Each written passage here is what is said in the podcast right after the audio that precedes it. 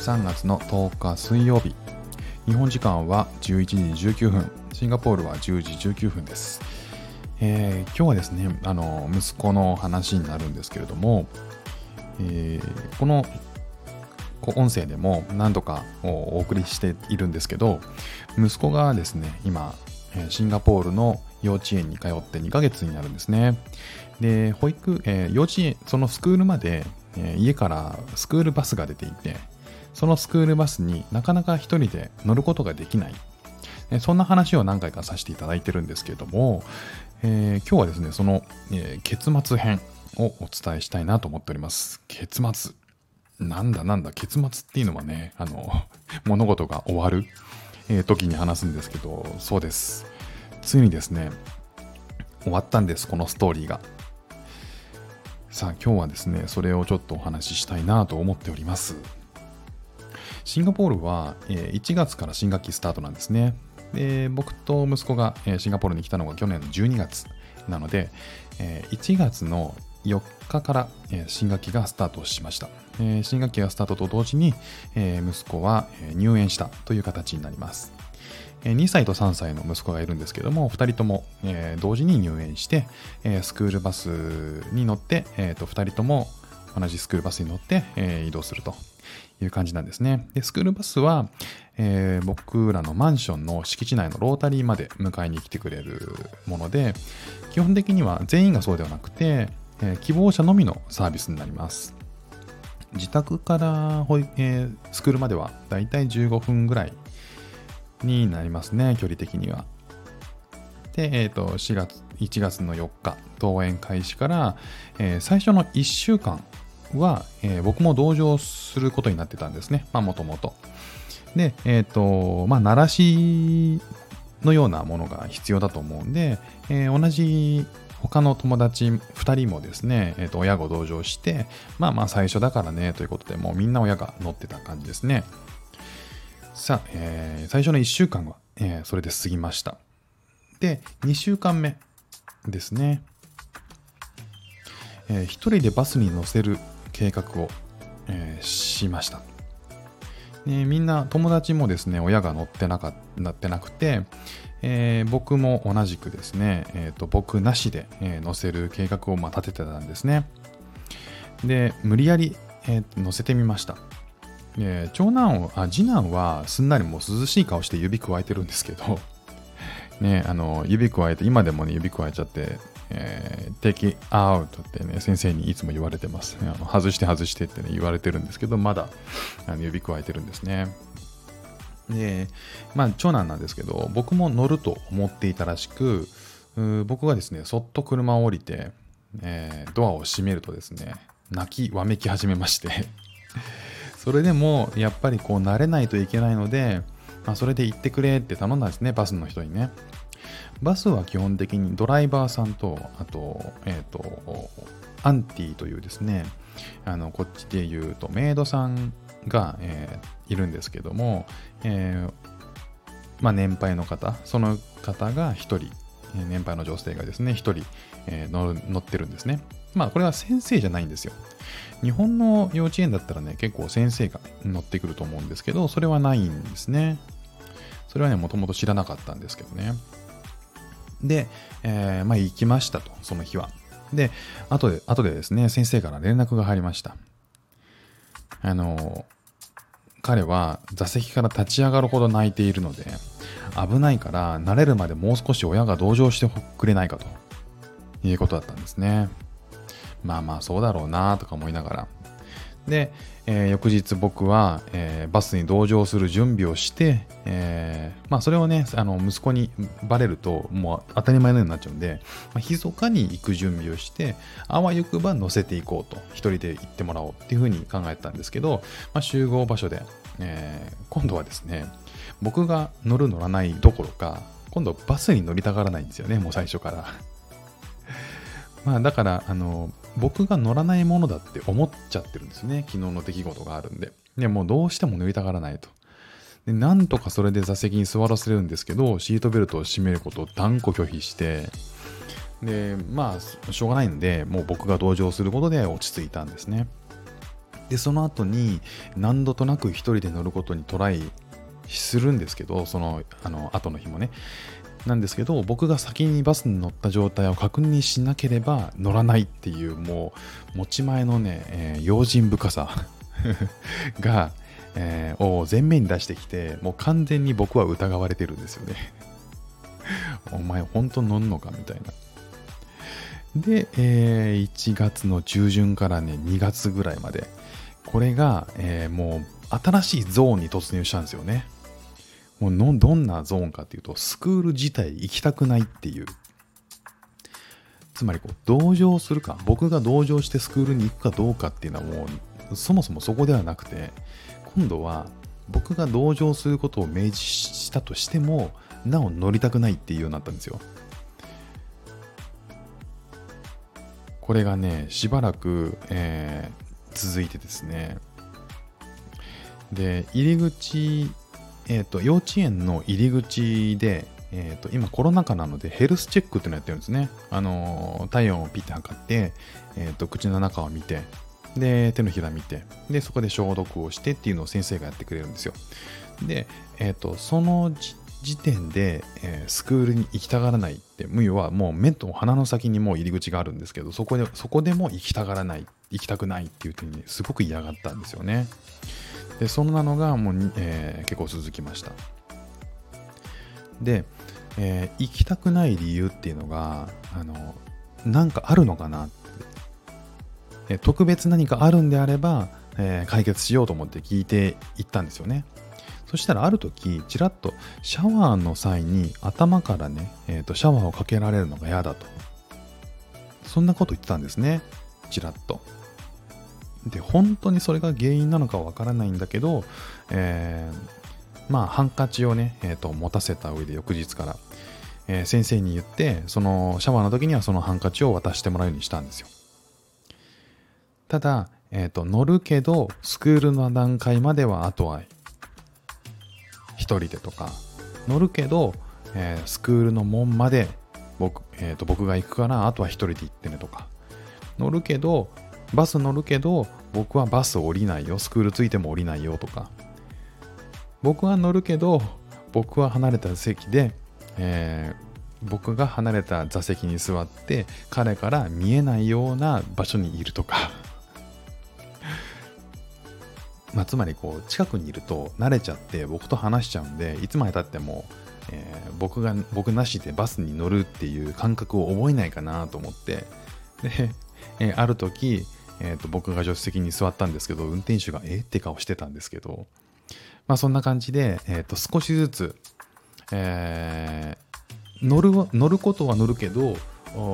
できるだけこう彼をスクールに自分で行かせる自分の足で行かせて少しずつ自信をつけさせるっていうことを、えー、意識してやってた。まああのこれさっきと一緒で、一回やると翌日は勘ぐってですね、えっ、ー、と、次それやると阿鼻共感なんですよ。例えば あの、僕が離れた席に、助手席に座って、まあ、彼と一切こう話さないようにしてた時に、次の日はですね、ここに座ってってもう最初から言ってるんですよ。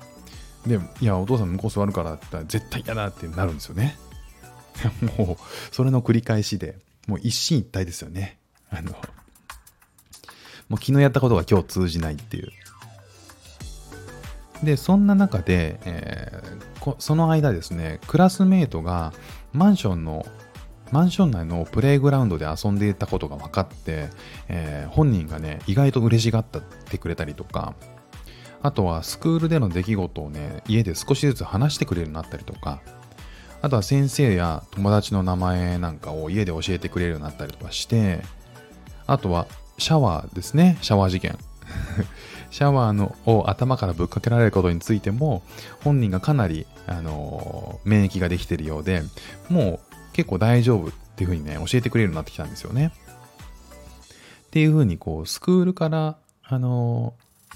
スクールでの出来事っていうのを結構教えてくれて聞いていくと、あ結構慣れてきてるなーっていう印象がね、あの日に日に強くなってきたんですよね。それから、えーと、スクールからは、えー、写真がね、えーと、日常の写真が送られてくるんですけど、それについても笑顔の写真がだんだん多くなってきたんですよね。だからいいな、いいなと思っていたんですよ。ただ一方で、スクールバスに乗ろう、一人で乗ろうプロジェクト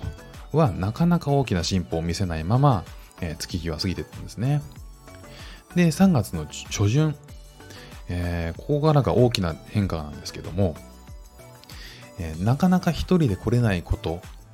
をに対してですね、えー、幼稚園、スクールの先生から、えー、驚きの提案があったんですよ。何かっていうと、えー、朝、先生がですね、スクールバスに同乗すると。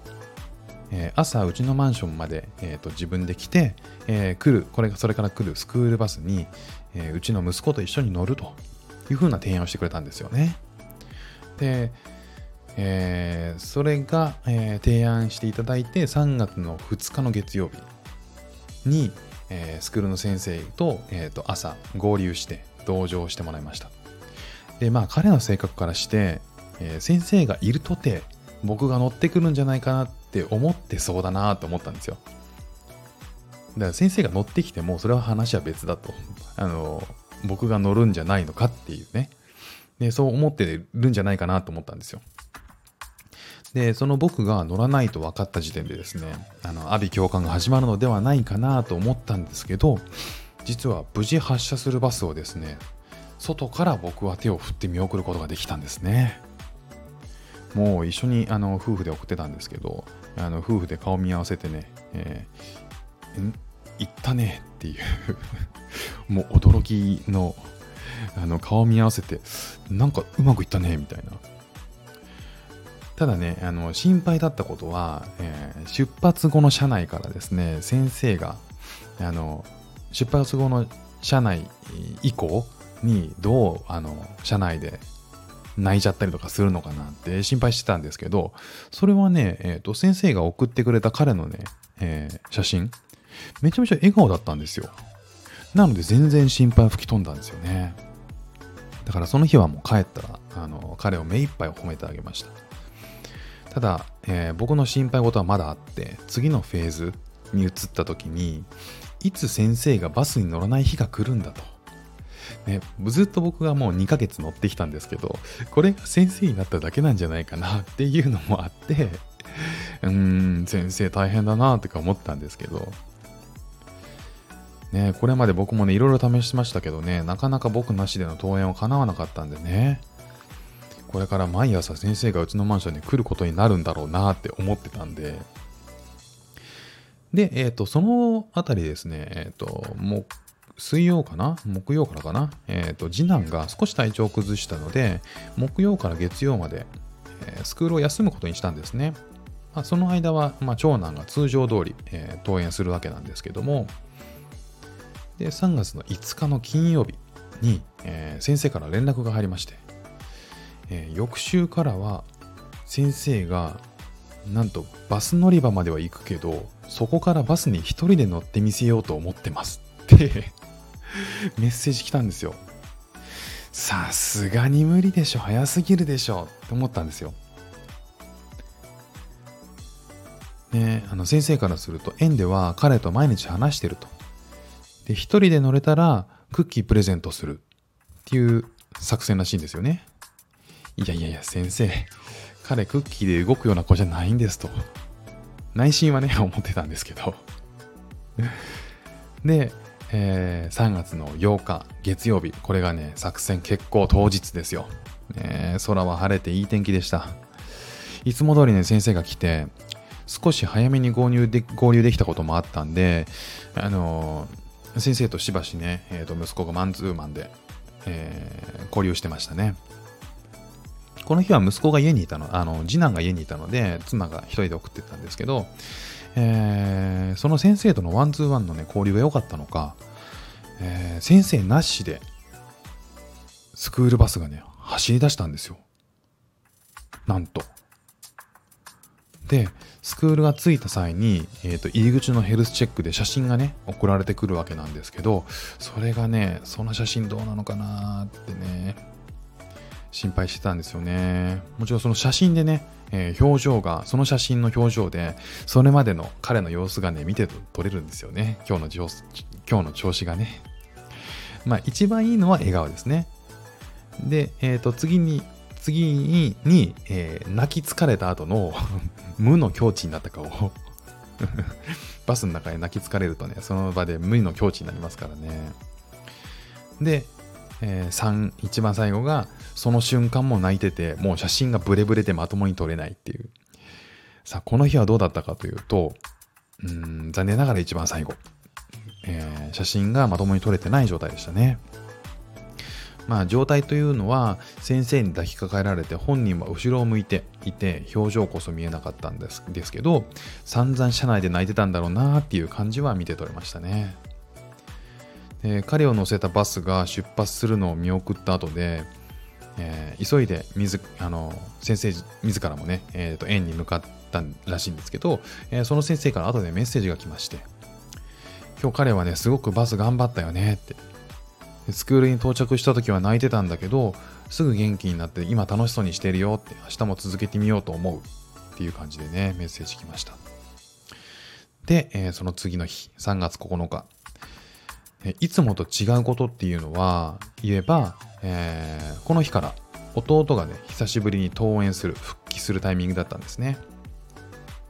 で、えー、集合場所で先生と合流しますと。なんですけど彼にはね昨日の出来事があるんでね、えー、先生が乗らないだったらもう自分も乗らない、ね、これを言い出すんじゃないかなと僕は思ってました。えー、そういったことがトラウマになってればなけなってなければいいけどなーって思ったんですけどね。当初の僕のねいろんな経験が頭から離れませんよこの時はね。で